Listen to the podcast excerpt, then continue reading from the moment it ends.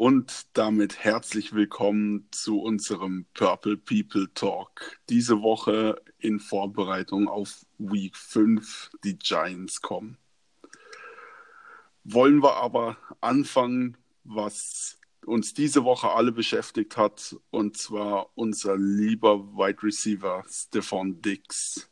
Jonas, hast du uns da eine kleine Zusammenfassung vorbereitet? Ja, ähm, man muss ja wirklich sagen, in den letzten Jahren sind die Vikings ja immer sehr gut durchgekommen, ohne großes Drama. Da äh, war es jetzt, muss man eigentlich fast sagen, mal wieder dran, dass auch im Vikings-Kader sich mal wieder irgendwo jemand äh, da rausstellt. Und es ist jetzt auch nicht so ganz überraschend, dass es im Endeffekt Stefan Dix war, weil ähm, dass der doch eine gewisse Drama Queen Attitüde hat, das glaube ich, äh, haben die meisten auch vorher schon geahnt, sag ich mal. Ähm, es fing halt an, anfangs der Woche, auch wieder dadurch, dass Tweets äh, interpretiert wurden, dass Social Media Posts interpretiert wurden und wurde dann halt eben konkreter dadurch, dass Dix halt äh, ein Training verpasst hat am Mittwoch ohne dass er halt verletzt war. Im Nachhinein gesagt, er hätte sich nicht gut gefühlt, aber ja, äh, man kann schon daraus ablesen, dass er tendenziell eher unglücklich war. Auf die Tweets selber würde ich jetzt relativ wenig geben. Da muss man halt wirklich sagen, die Leute, die Dix auf seinen Social Media Profilen schon länger folgen, die wissen das, dass der eigentlich nur kryptisch äh, postet und das eigentlich alle fünf Minuten und dass man da eigentlich gar nicht großartig äh, viel interpretieren muss. Und ja, aber es ist doch relativ klar geworden, er ist nicht glücklich im Moment mit der Situation. Wäre ich das auch schon? durchaus, ja, auch durchaus verständlich, äh, wenn man sich sowohl die generelle Leistung der Offense als auch eben seinen Target Share anguckt, dann kann man schon verstehen, dass er da im Moment äh, etwas mies gelaunt ist und ja, dann gipfelte das halt eben in wilden Trade-Spekulationen, aber ich denke, das kann man doch relativ als relativ unwahrscheinlich ansehen. Ja, das Wobei ich sagen muss, von wegen Drama, wir hatten ja die Sache mit Griffin. Von dem her habe ich ehrlich gesagt gehofft, dass wir diese Saison davon verschont bleiben, was so Sachen angeht. Aber man kann sich ja nicht immer aussuchen. Ja, aber ich meine, wenn man mal rund um die NFL guckt und sich da die News anguckt, dann muss man schon sagen, dass die Vikings in den letzten Jahren relativ wenig davon hatten. Und äh, ich meine, frag mal die Raiders so zum Beispiel. Also ich glaube, die würden sich so eine Situation äh, herbeiwünschen. Das ist klar, das ist definitiv klar, ja. Das sind, wir meckern ja. da, was so Sachen angeht, auf einem extrem hohen Niveau. Aber genug von Wide Receivern, die nicht wirklich ähm, zufrieden sind, kommen wir doch vielleicht zu einem Grund, warum sie nicht zufrieden sein könnten. Was haben wir denn aktuell mit unserer Office, äh, Offense? Da hat ja gefühlt nichts geklappt letzte Woche gegen die Bears. Und ja, wie ist da jetzt äh, euer Stand? Wie seht ihr das?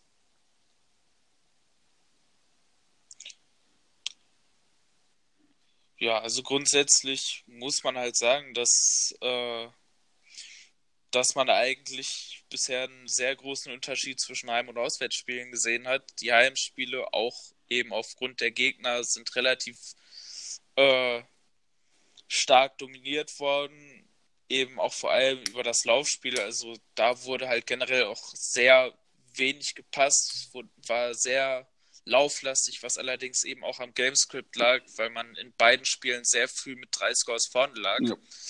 Ähm, die Auswärtsspiele beide gerade mit sehr schlechten Leistungen im Passing Game. Gegen die Bears dann auch erwartbar mit einem deutlich schwächeren Running Game, weil die Bears einfach eine brutale Run Defense haben, selbst ohne äh, Akeem Hicks. Und generell muss man halt einfach sagen, dass äh, gerade die Passing Offense dieses Jahr noch gar nicht stattfindet und das eigentlich schon auch recht rätselhaft ist, aber da wird man dann halt eben noch genauer gucken müssen, wie man das jetzt äh, am besten löst. Ja, rätselhaft vor allem, wenn man sich die Statistiken anguckt, die gerade diese Woche wieder sehr populär geteilt wurden. Speziell was äh, die Pocket Time von Cousins angeht. Da hast, wolltest du uns noch was dazu sagen? Ja, es ist halt, ich glaube, das haben mittlerweile alle mitbekommen. Cousins ist einer der Quarterbacks, der mit die meiste Zeit in der Pocket braucht. Drei Sekunden sind es aktuell, was viel zu viel ist. Also man sagt immer, ähm, man sagt der O-Line immer 2,5 Sekunden müssen sie ihren Quarterback von Druck sauber halten, damit alles äh, vernünftig ist. Da wird ja auch, es gibt ja auch Statistik, äh, die sogenannte Pass-Block-Win-Rate. Da wird gar nicht auf die Pressure-Zahlen geguckt, sondern da wird geguckt, äh, ob die Offensive Line es schafft, den Defender 2,5 Sekunden vom Quarterback wegzuhalten. Ich sag mal, viele Quarterbacks sind so um so zwischen 2,5 und 2,75 Sekunden in der Pocket. Das ist, ich sag mal, ein durchschnittlicher und auch annehmbarer Wert. Äh, der nicht schädlich ist. Das Problem ist, Cousins braucht halt eben die angesprochenen drei Sekunden, was halt eben eigentlich relativ uncharakteristisch ist. Und ich habe halt auch sowohl geguckt, ob das an Cousins liegt oder ob das an äh, auch am Schema liegen könnte. Aber wenn man mal schaut, Cousins hat zwischen 2015, als er das erste Jahr äh, Fulltime Starter war, und 2018 immer zwischen 2,5 und äh, 2,75 Sekunden in der Pocket gebraucht, was eben, wie gerade angesprochen, eigentlich relativ normale und sehr durchschnittliche Werte sind, mit denen man problemlos arbeiten kann.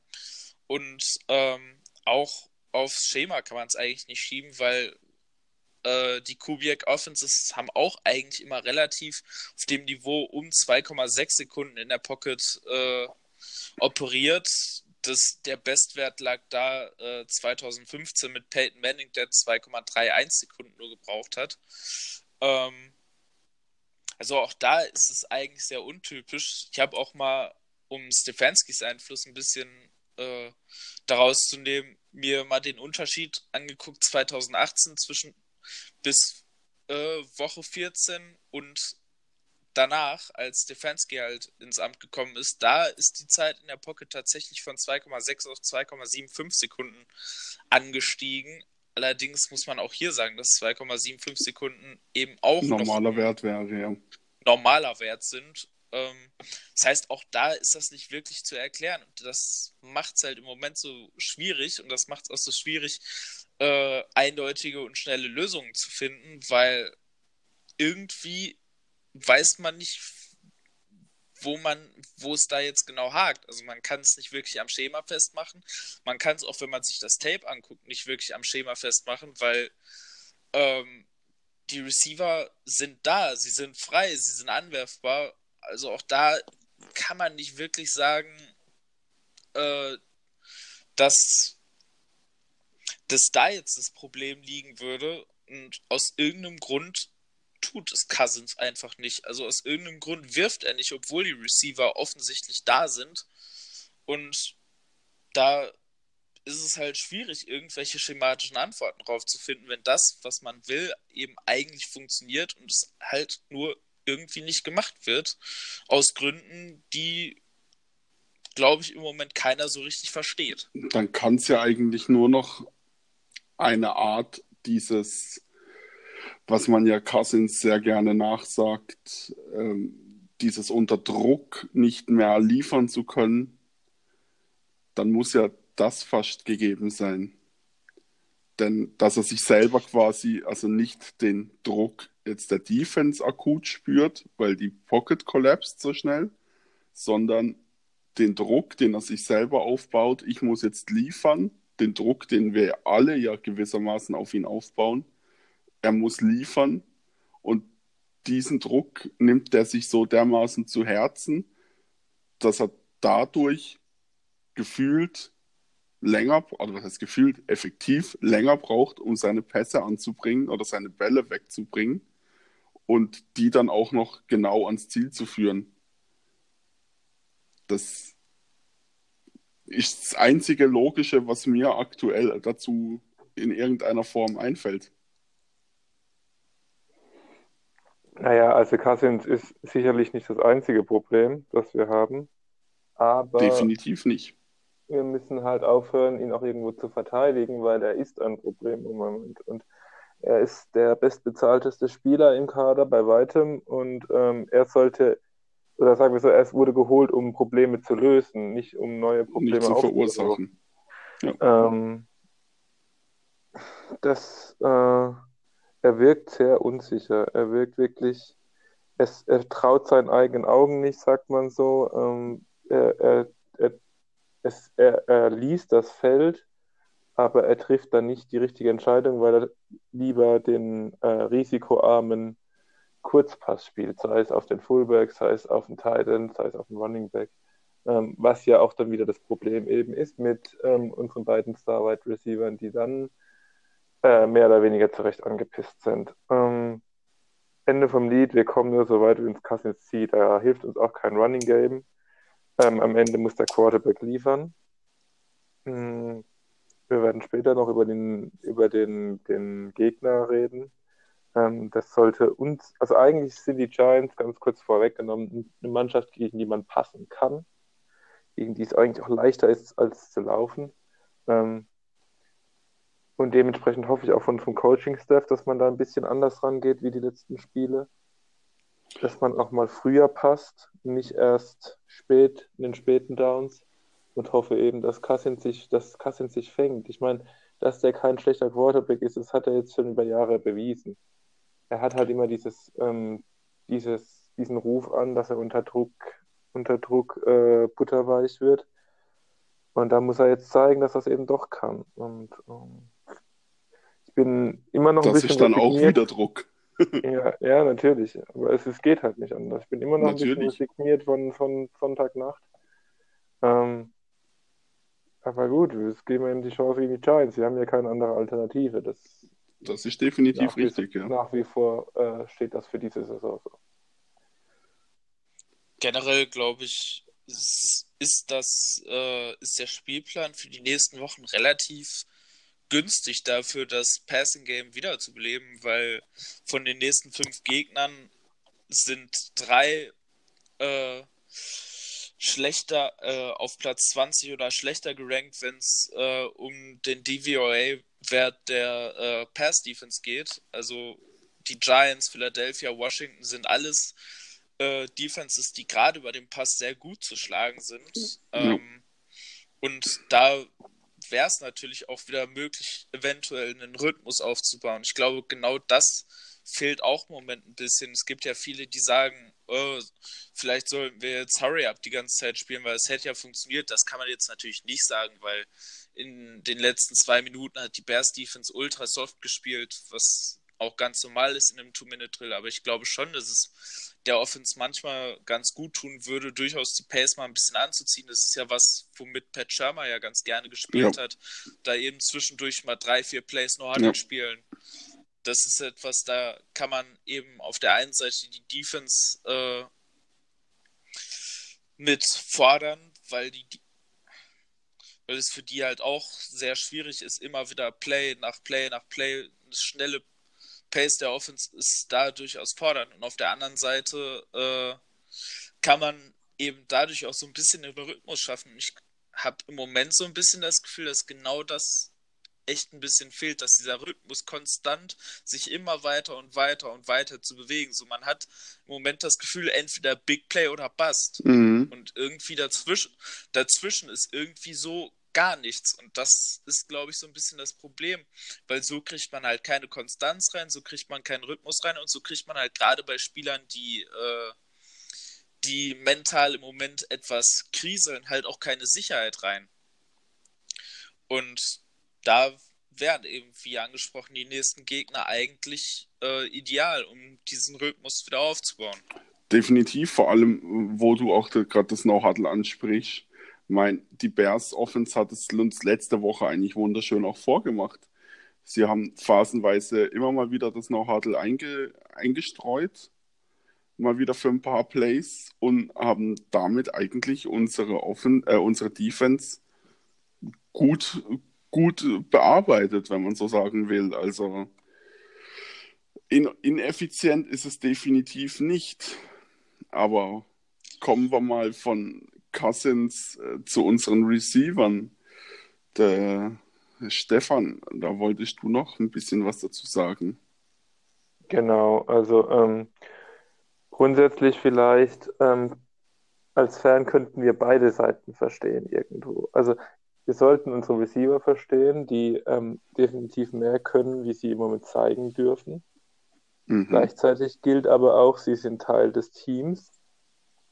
Und gerade in Stefan Diggs, ähm, der sicherlich zu wenige Targets kriegt, das stimmt, und der auch öfter frei ist, hat uns eben mit diesem Fumble gegen Chicago wirklich auch selbst ins Bein geschossen. Ne? Und, ähm, Einen Bärendienst erwiesen. Genau, einen Bärendienst erwiesen im wahrsten Sinne des Wortes, Elia. Und ähm, also ich kann beide Seiten verstehen, aber am Ende wird sehr wahrscheinlich nichts passieren und man muss sich zusammenraufen.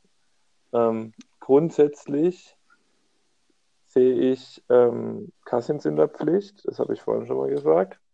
Ähm, aber solche individuellen Einzelfehler, die natürlich immer mal passieren können, also ähm, jeder Spieler fummelt irgendwann den Ball, wenn er ihn oft genug hat.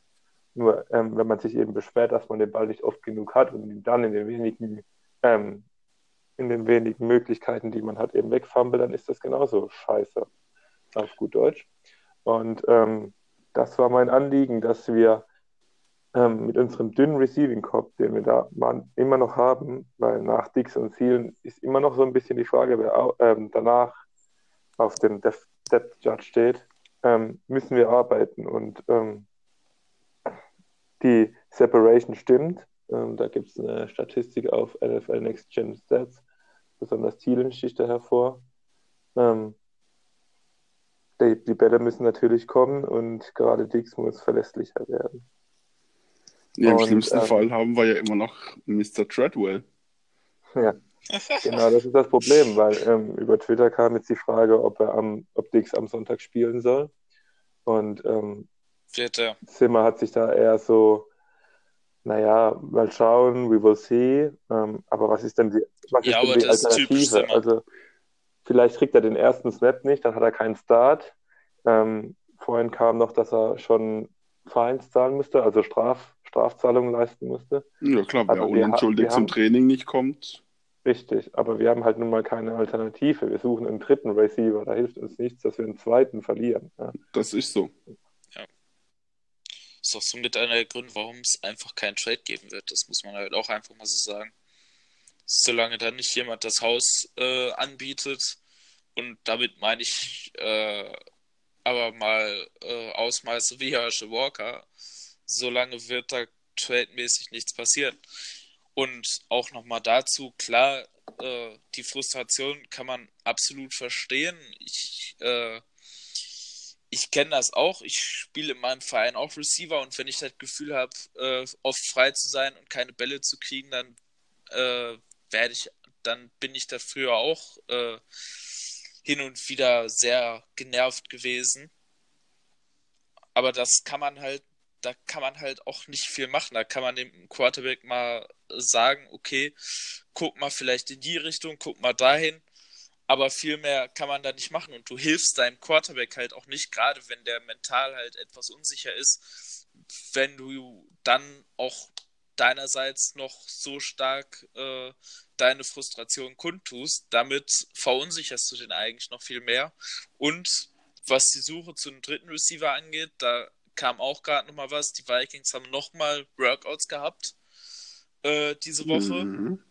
Beziehungsweise am heutigen Training äh, mit Ryan Grant, der eine Geschichte eigentlich mit Cousins hat, der lange in Washington gespielt hat, dort auch mit knapp 600 Yards in 2017 müsste es gewesen sein, äh, seine stärkste Saison hatte, als da viele Receiver verletzt waren. Das heißt, da ist die Cousins Connection definitiv da und vielleicht ist das ja ein Weg, Cousins auch wieder irgendwie äh, Sicherheit zu geben. Sicherheit zu geben, gerade weil Ryan Grant halt eher so ein Checkdown-Slot-Target äh, ist, als äh, jemand, der für genau. Und äh, der zweite, eigentlich ein ähnlicher Receiver-Typ, ist Benny Fowler. Hat äh, bei den Giants gespielt, auch in den ersten vier Spielen schon 99 Yards, was jetzt tatsächlich gar nicht so wenig ist. Ähm, für einen Receiver, der eher unten im Depth Chart steht.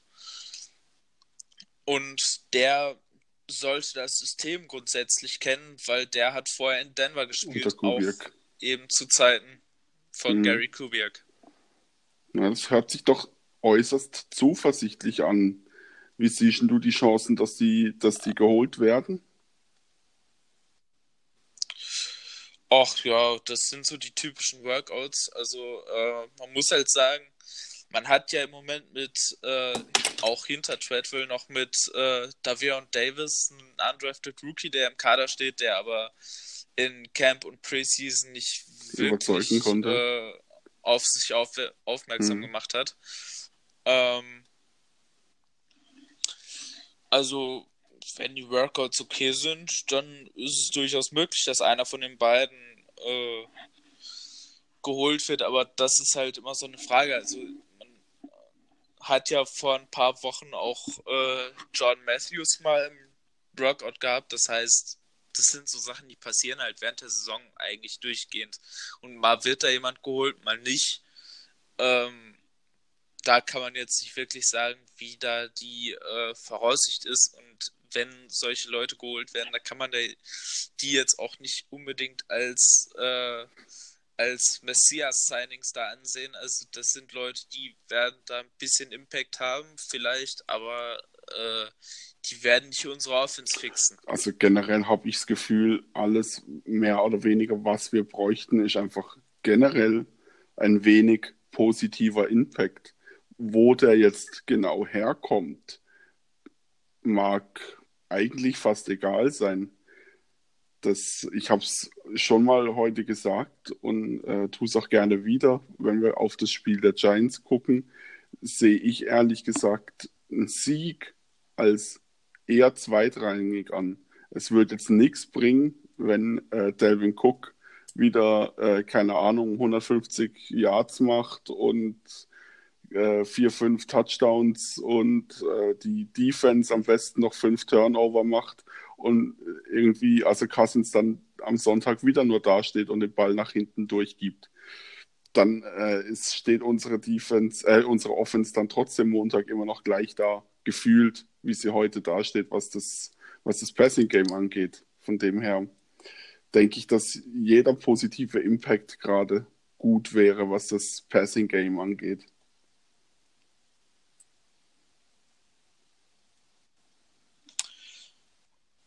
Ja, grundsätzlich ist es natürlich richtig und wie ich ja auch gesagt habe, also das sind jetzt so die Spiele, in denen man den Rhythmus, den man verloren hatte, auch wieder finden muss und auch wieder genau. finden kann. Aber ähm, ich glaube, daran wird sich das Gamescript jetzt relativ wenig äh, orientieren. Ich glaube schon, dass wir Cousins ein bisschen mehr passen sehen werden. Aber ich denke, für den Fall, dass es da eine frühe Führung geben würde oder dass äh, das Laufspiel wieder so gut funktioniert, wie es vorher funktioniert hat, dann ist natürlich schon die Frage, ob man gerade dann äh, hinten raus, wenn man eine Führung über die Zeit bringen möchte, da dann sagt, ach komm, eigentlich müssten wir Zeit runterlaufen, aber wir werfen es jetzt trotzdem einfach just for fun. Also das, das ist klar. Äh, das ist klar, das sowieso. Das, äh, das möchte ich jetzt nicht, ähm, sagen wir mal so, das möchte ich jetzt nicht irgendwie äh, bestreiten, dass das nicht sinnvoll wäre, das dann so zu machen. Es geht nur darum, wenn man quasi wieder reinstartet mit nur First Down Run, nur ähm, am besten auch noch gleich Second Down Run, wenn es dann wieder nur um drei, vier Yards geht. Natürlich, was per Run nicht schlecht ist, aber trotzdem sollten wir Cousins diese Woche mehr passen sehen. Und vor allem. Selbstverständlich. Wobei mir dann auch persönlich egal ist, ob das die kurzen Checkdown-Passes sind. Solange sie ihm Sicherheit geben, meinetwegen. Wir kommen übers Feld und nehmen Zeit von, die Uhr, von der Uhr. Wenn, wenn wir direkt starten mit einem 75-Yard-Catch, hey, bin ich auch nicht böse.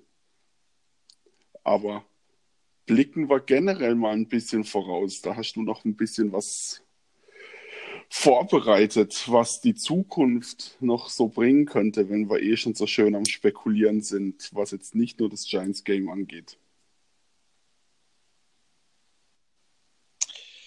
Ja, ähm, ich glaube schon, auch wenn die Saison natürlich noch lang ist und die Spekulation jetzt an diesem Zeitpunkt relativ äh, noch relativ äh, verfrüht. weit noch ja verfrüht oder einfach weit ausgeholt sind. Aber es ist natürlich schon mal auch interessant was sich nach diesem Jahr tun wird. Cousins wird in Vertragsjahr gehen und machen wir uns nichts vor die Wahrscheinlichkeit ist hoch dass er auch nächstes Jahr als äh, Starter in die erste Woche geht. Also was heißt, die Wahrscheinlichkeit ist hoch. Wenn da nichts ganz Besonderes passiert, dann wird dem so sein. Was allerdings trotzdem nicht heißt, dass äh, das nicht auch in der Offseason noch äh, auch Richtung Quarterback was getan wird. Man wird halt eine Entscheidung treffen müssen, weil Capspace wird nach wie vor Problem sein. Man wird wahrscheinlich auch den einen oder anderen großen Namen diesmal gehen lassen mhm. müssen. Auch mehr als das in der vergangenen Offseason war. Und dann wird man sich halt entscheiden müssen. Und das wird auch ein bisschen an der Zukunft des GMs, an der Zukunft äh, des Headcoaches abhängen.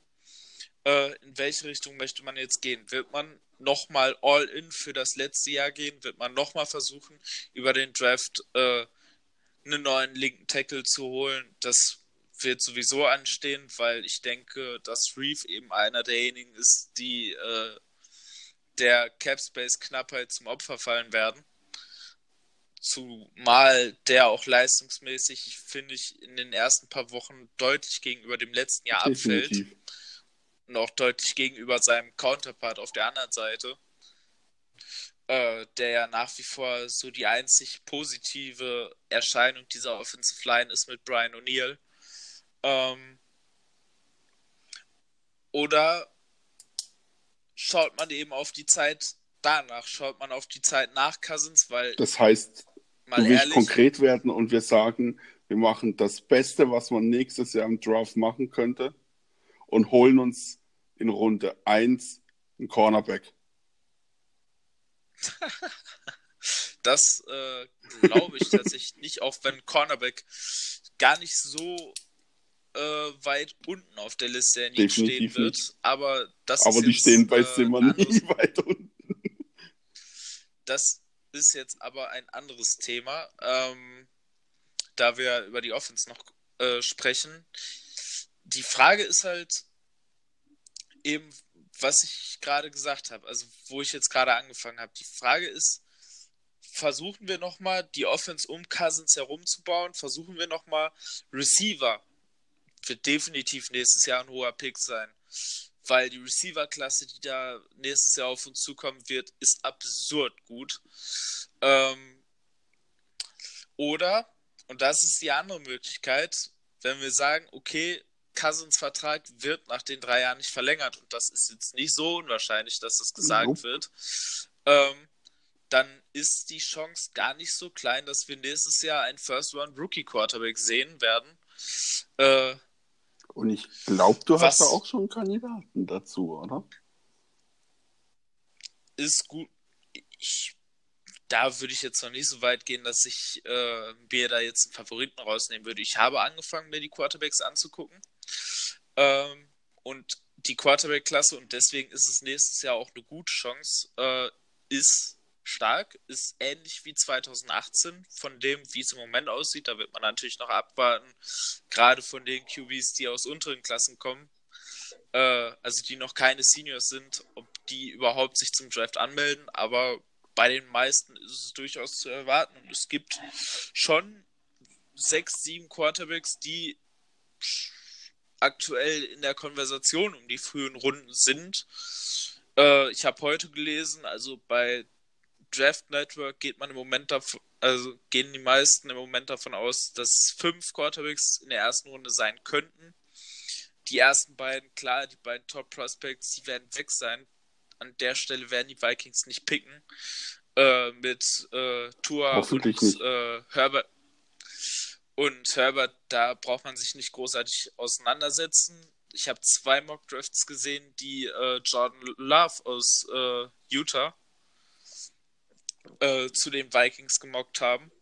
Was halt, der halt so ein typisches Draft and Develop äh, ist, der gerade auf Mitteldistanzen sehr guten Arm hat, gute Touch-Würfe in diesen Distanzen, aber halt noch große Schwierigkeiten damit hat, äh, seine Absichten zu verschleiern und äh, generell noch viel der kleinen Sachen lernen muss, äh, die ein NFL-Quarterback können muss. Das ist halt so ein Typ, den wird man halt ein Jahr sitzen lassen.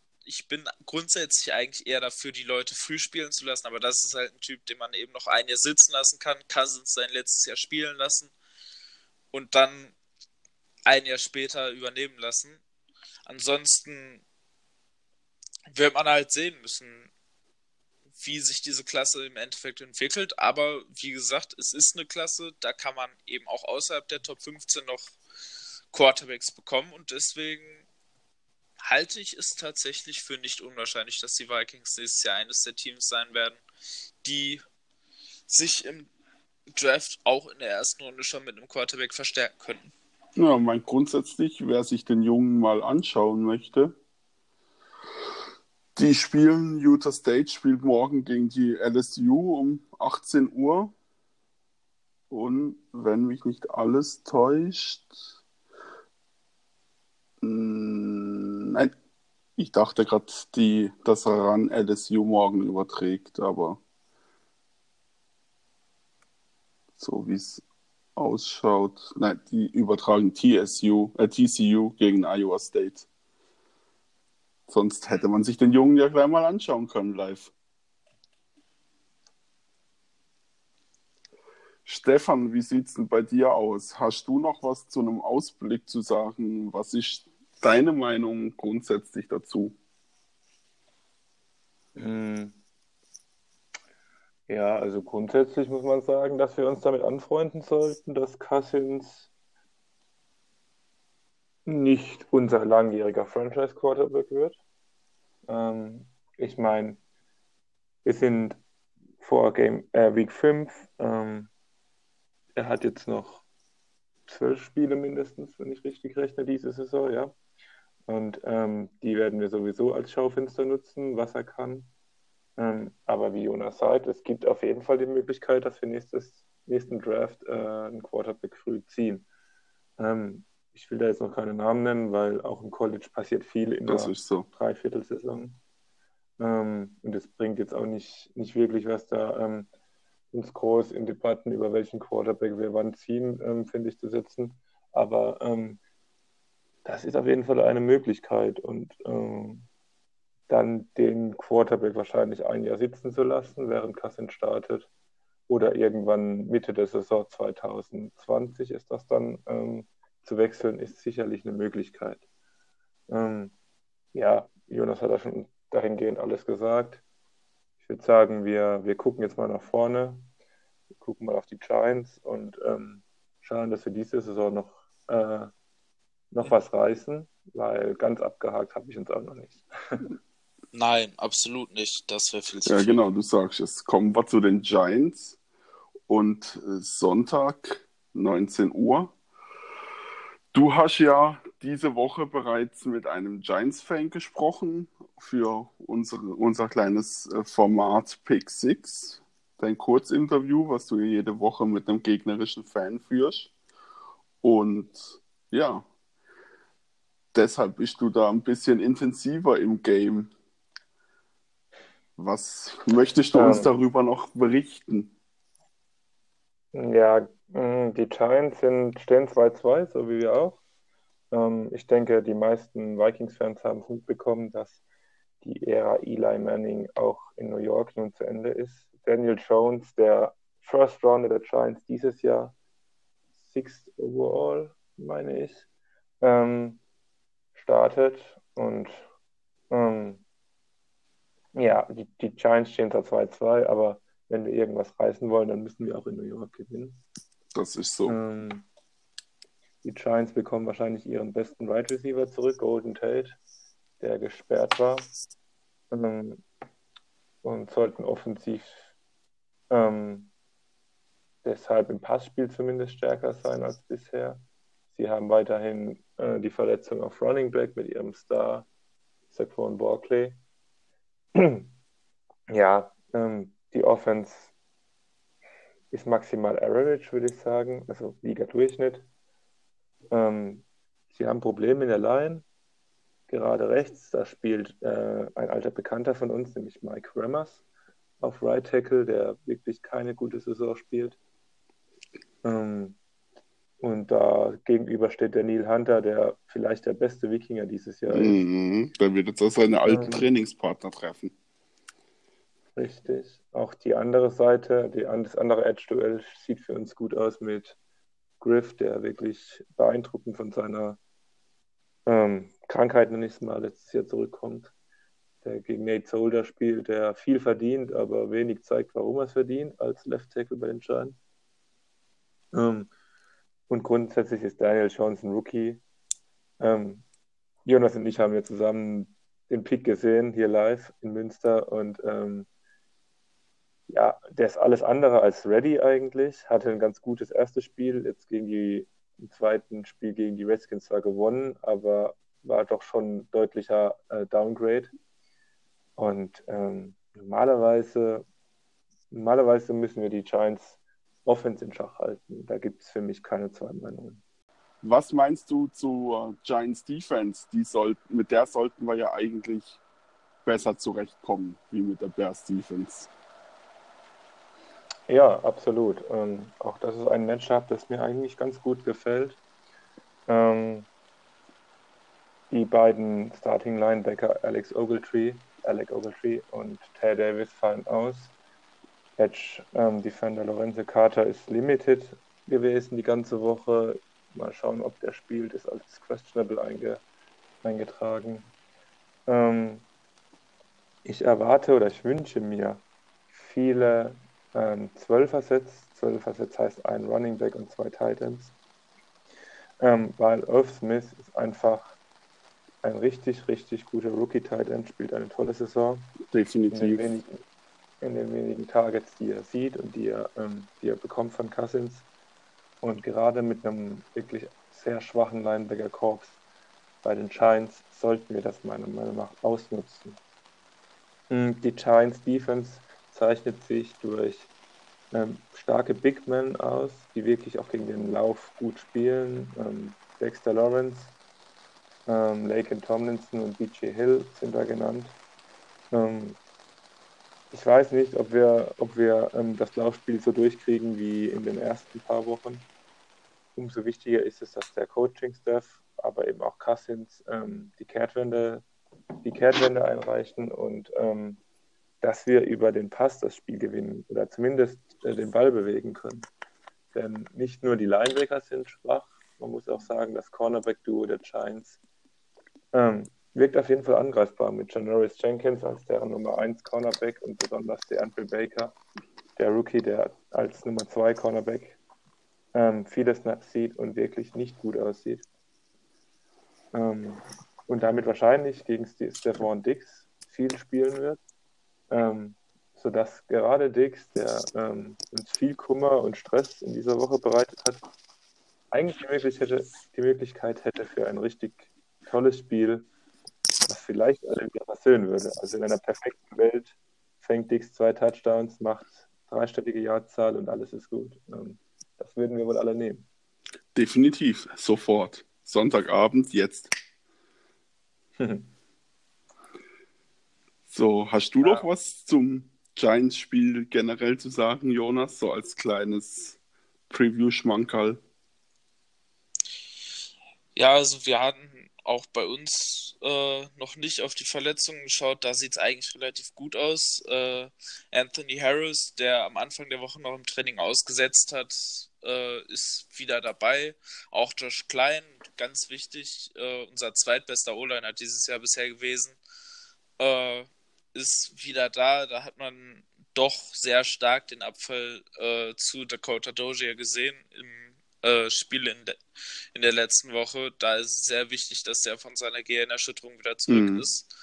Ähm, wer der einzige Ausfall, der wirklich wehtun wird, ist, glaube ich, der von Mackenzie Alexander.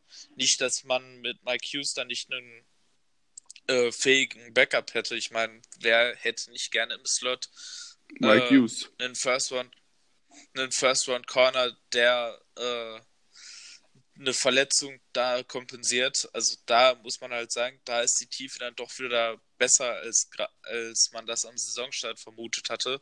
Aber eben ein relativ hartes Matchup, weil äh, Stefan hatte schon angesprochen, Golden Tate ist wieder da nach seiner, äh, nach seiner Sperre, der halt eben hauptsächlich aus dem Slot kommt. Ich würde jetzt nicht sagen, dass er der stärkste Wide Receiver der äh, Giants aktuell ist, äh, auch altersbedingt äh, will ich schon äh, Sterling Shepard als aktuell noch äh, höher einschätzen.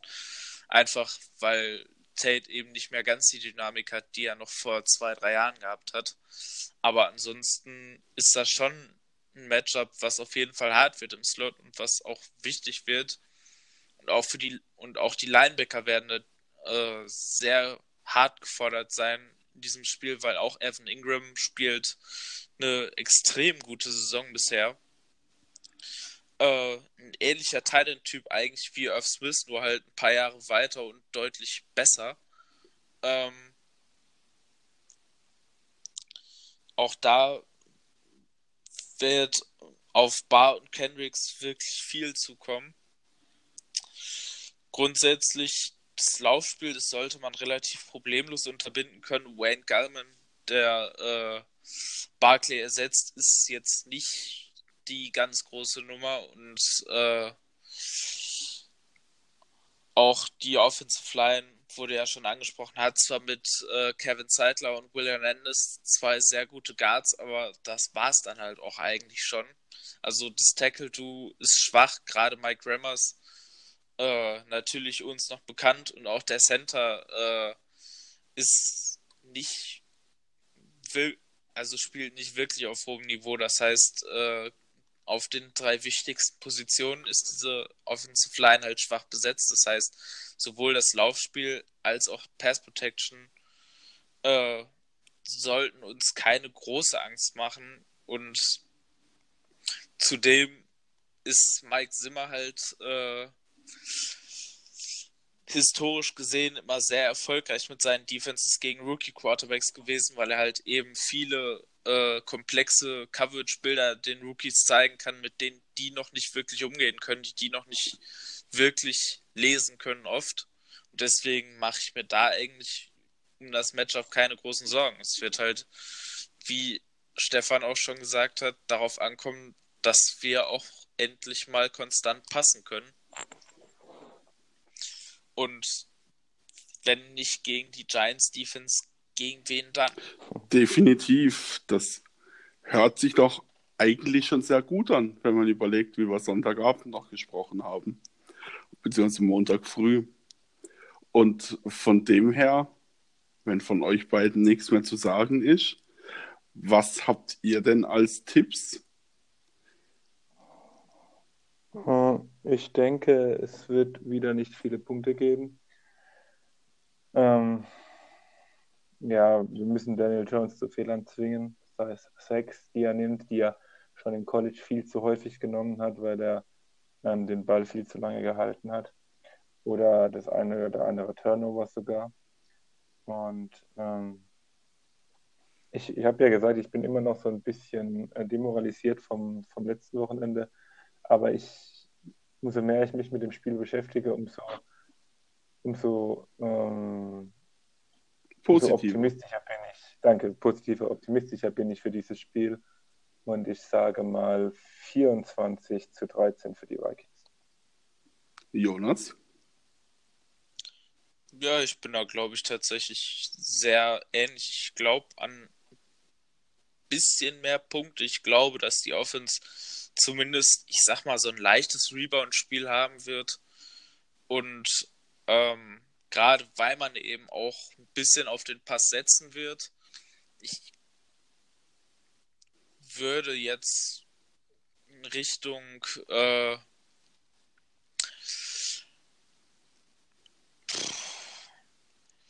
achtundzwanzig, vierzehn würde ich sagen, wobei ein Score der Giants daraus passiert, dass die Vikings eben offensiv auch durch etwas, äh, durch eine etwas größere Passlastigkeit wieder irgendwo einen Fehler machen werden, Fumble aus, äh, aus einem Strip-Sack oder eine Interception. Auch wenn, äh, wenn die, wenn der Pass Rush nicht wirklich gefährlich ist, trotzdem kann das halt immer passieren und ich befürchte halt auch, dass wir gerade auswärts äh, in den letzten äh, Wochen, Monaten, auch in der letzten Saison nie wirklich davon verschont geblieben sind, dass wir auch das wiedersehen werden. Trotzdem denke ich, dass wir grundsätzlich ein gutes Spiel der Offense sehen werden und deswegen ja, 28, 14 wäre mein Ja, das sehe ich ähnlich, weil MetLife Stadium ist nicht Lambeau Field, ist nicht Soldier Field, ist äh, definitiv nicht die, diese Hölle, in der wir bereits schon drin waren. Und ich denke gerade, was ihr jetzt auch wieder angesprochen habt, was die Defense angeht, da muss ich wirklich sagen, äh, in Sim we trust. Und von dem her gehe ich da auf wirklich einige hm, Turnovers unserer Defense oder von unserer Defense aus. Also ich rede da irgendwie von zwei, drei Turnovern, wenn nicht sogar vier, die wir definitiv sehen könnten. Und dementsprechend dann im Optimalfall ein kurzes Feld für Cousins. Und ich gehe auch von einer hohen 20er-Zahl, also irgendwie 27, 28, 29 Punkte, sowas in die Richtung. Die 30er werden wir wahrscheinlich nicht knacken gegen vielleicht 10, 13 Punkte der Giants. Also denke, da sind wir uns alle recht, doch recht einig mit ein, zwei Scores Unterschied. Und in diesem Sinne möchte ich euch verabschieden für diese Woche. Es war mir eine Ehre. Würde mich freuen, wenn wir das nächste Woche wieder so machen können. Und damit wir das nächste Woche wieder so machen können, seid jetzt ihr, die Zuhörer, gefragt. Sendet uns doch vielleicht auch mal ein paar Fragen, die ihr zu den Spielen habt, die wir hier in äh, Purple People Talk besprechen. Wenn ihr Fragen oder Anmerkungen habt, sendet sie uns gerne auf, über sämtliche Kanäle. Wir versuchen das dann in die Sendung mit einzubauen. Und in diesem Sinne, Skoll und auf ein schönes Spiel.